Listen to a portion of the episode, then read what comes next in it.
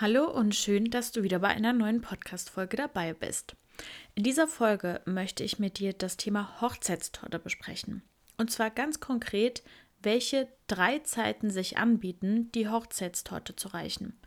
Ich sage dir gleich schon mal dazu, das kommt natürlich immer individuell auf euren Tagesablauf und auch ganz grundsätzlich auf eure Pläne drauf an. Wir gehen jetzt hier aber mal beispielhaft von einer Hochzeit aus, bei der um 14 Uhr eine freie Trauung geplant ist.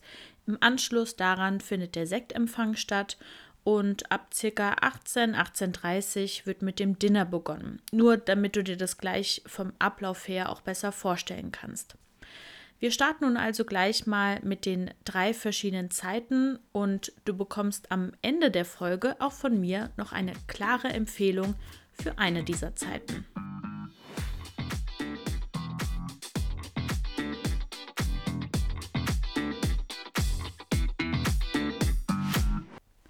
Wenn du in diesem Jahr heiratest und gerade vielleicht schon mal so ganz grob an der Erstellung eines Tagesplans sitzt, was ich dir übrigens sehr ans Herz legen kann, dann hast du dich sicherlich auch schon mal gefragt, wann es am besten ist, die Hochzeitstorte oder auch einen Sweet Table als Programmpunkt aufzuführen. Wir gehen mal chronologisch vor und deshalb wäre die erste Zeit, die sich anbieten würde dafür, zum Sektempfang, also nach der Trauung. Hier aber schon mal ein kleiner Hinweis, wenn ich gemeinsam mit Brautpaaren den Tagesplan durchgehe, dann ist es nie so, dass wir jetzt hier beispielsweise 14 Uhr die freie Trauung haben, dauert circa 60 Minuten ist also um 15 Uhr vorbei und ich plane dann nicht direkt um 15 Uhr, dass die Torte gereicht wird, weil ja nach, nach egal ob einer kirchlichen Trauung oder auch der freien Trauung, äh, die Gäste wollen euch erstmal in den Arm nehmen, euch gratulieren, vielleicht auch schon mal ein paar Schen Geschenke übergeben und dafür plane ich schon ein bisschen Puffer ein. Also das kommt natürlich immer auch so ein bisschen auf die Gästeanzahl drauf an, aber das kann schon mal ein Puffer von 20 bis 40 Minuten sein, bis es dann auch tatsächlich zum Tortenanschnitt kommt. Und der Sektempfang wird dann eben bei dieser Variante meist ein wenig ausgeweitet und eben zu Kaffee und Kuchen umformiert. Das passt zeitlich einfach sehr gut. Gerade zwischen 15 und 16 Uhr ist ja so die klassische Kaffeetrinkenzeit. Ähm, viele Gäste haben vielleicht auch nur gefrühstückt an dem Tag, haben dann also auch wenig im Magen.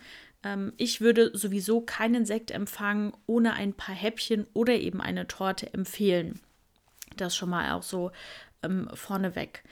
Meist wird die Zeit beim Sektempfang aber auch schon mal dafür genutzt, dass der Fotograf oder die Fotografin auf euch zukommt und sagt, hey, lasst uns doch schon mal hier in der Umgebung ein bisschen ähm, ja, nach, nach schönen Spots schauen, äh, lasst uns doch schon mal ein paar Fotos schießen. Achtet also dann in dem Fall auch darauf, dass auch ihr als Paar etwas von der Torte habt.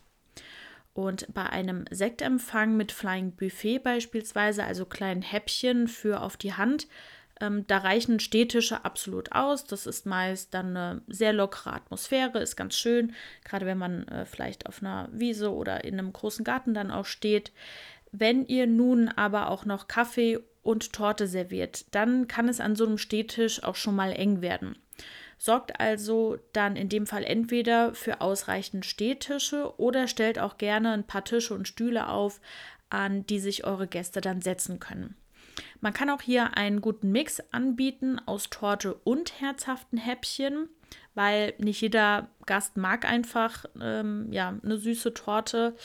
Und dann würde ich aber auch immer weniger Stücke kalkulieren. Also nicht pro Gast ein Stück an, äh, an Torte, äh, wenn ich eben im Hinterkopf weiß, okay, der Sektempfang ist schon mit Flying Buffet, also mit kleinen Häppchen gebucht.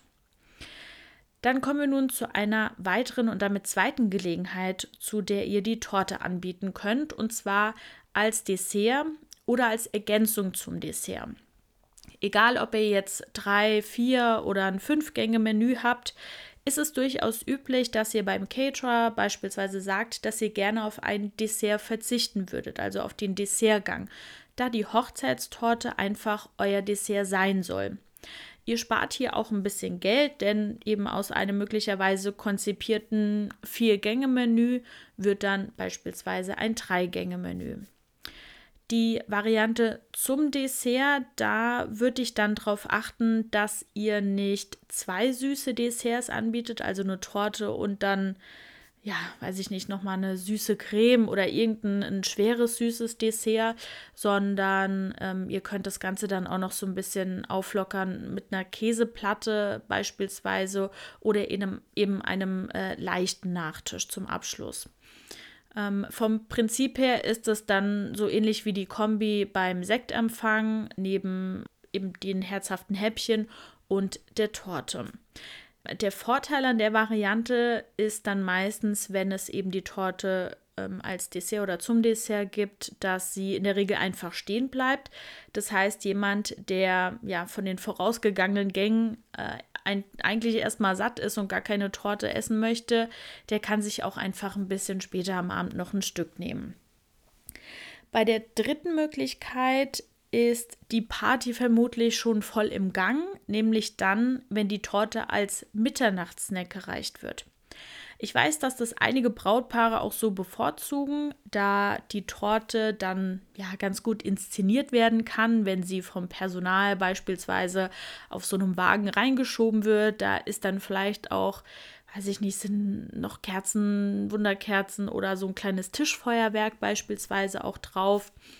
Ähm, die Gäste haben dann vielleicht auch zu der Zeit schon mal ein paar Kalorien vom Dinner auf der Tanzfläche verloren und sind jetzt vielleicht auch wieder bereit, was zu essen. Aber je nachdem, wie viele Gänge ihr im Voraus schon angeboten habt, erlebe ich es wirklich meistens nicht, dass auch nur einer der Gäste sagt, ach, das war mir jetzt eigentlich ein bisschen zu wenig. Äh, ich könnte mir jetzt noch ja, drei Kuchenstücke reinhauen.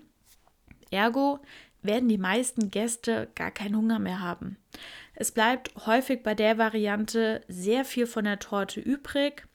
Wenn ihr es also unbedingt als Mitternachtssnack reichen wollt, dann kalkuliert definitiv nicht für jede Person ein Stück Torte ein. Es sei denn, ihr wollt die nächsten Monate zum Kaffee aufgetaute Tortenstücke essen. Ein weiterer Punkt, auf den ihr dann mal für eure Kalkulation achten könnt, wie viele Gäste sind mit kleinen Kindern da? wer ist um Mitternacht eventuell schon gar nicht mehr da, ja, Stichwort, weiß ich nicht, Oma und Opa liegen vielleicht um halb elf schon im Bett und haben sich eben schon verabschiedet und sind dann um ähm, zu der Zeit, zu der es den Mitternachtssnack dann eben gibt, schon gar nicht mehr auf der Party. Auch so könnt ihr hier wieder ein paar Euro sparen, wenn ihr das in eurer Kalkulation und in eurem Budgetplan einfach schon beachtet. Weitere Punkte, die aus meiner Sicht dagegen sprechen, es unterbricht einfach die Party und damit auch die Stimmung. Die Musik wird runtergedreht, ähm, die Aufmerksamkeit soll ja auch auf die Torte bewusst gelenkt werden, aber auch so ein bisschen aus der Erinnerung äh, vielleicht von den früheren Zeiten, wenn ähm, ja ein paar Gläser Alkohol auch im Spiel waren, ähm, dann erlebe ich es doch auch eher oft, dass bei den Gästen das so ist, dass sie, ähm, wenn dann noch ein Mitternachtssnack erreicht wird, eher auch gern aus, äh, auf was Herzhaftes zurückgreifen, als auf ein süßes Tortenstück. Du merkst sicherlich schon, diese dritte Möglichkeit ist nicht mein Favorit und ich würde es aus den genannten Gründen auch nicht empfehlen, die Torte als Mitternachtssnack zu reichen. Meine Empfehlung geht ganz klar in Richtung der ersten Möglichkeit, also die Torte zum Sektempfang zu reichen. Ob nun mit Flying Buffet oder ohne, für mich sprechen einfach die vorher genannten Punkte dafür, äh, beziehungsweise auch die eher nachteiligen Punkte äh, von Variante 2 und 3 äh, sprechen für mich einfach dafür, die Torte zum Sektempfang zu reichen. Und sollte es wirklich so sein, dass nur wenig von der Torte angerührt wird während des Sektempfangs, vielleicht ist nur ein Viertel der Torte gegessen worden, dann hat man immer noch die Möglichkeit, die Torte wieder in die Küche zu bringen, zu kühlen und sie dann nochmal als kleinen Mitternachtssnack zu reichen.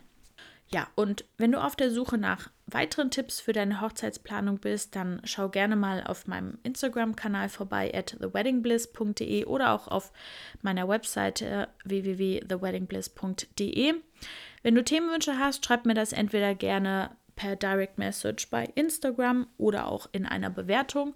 Und dann freue ich mich sehr, wenn du das nächste Mal wieder mit dabei bist.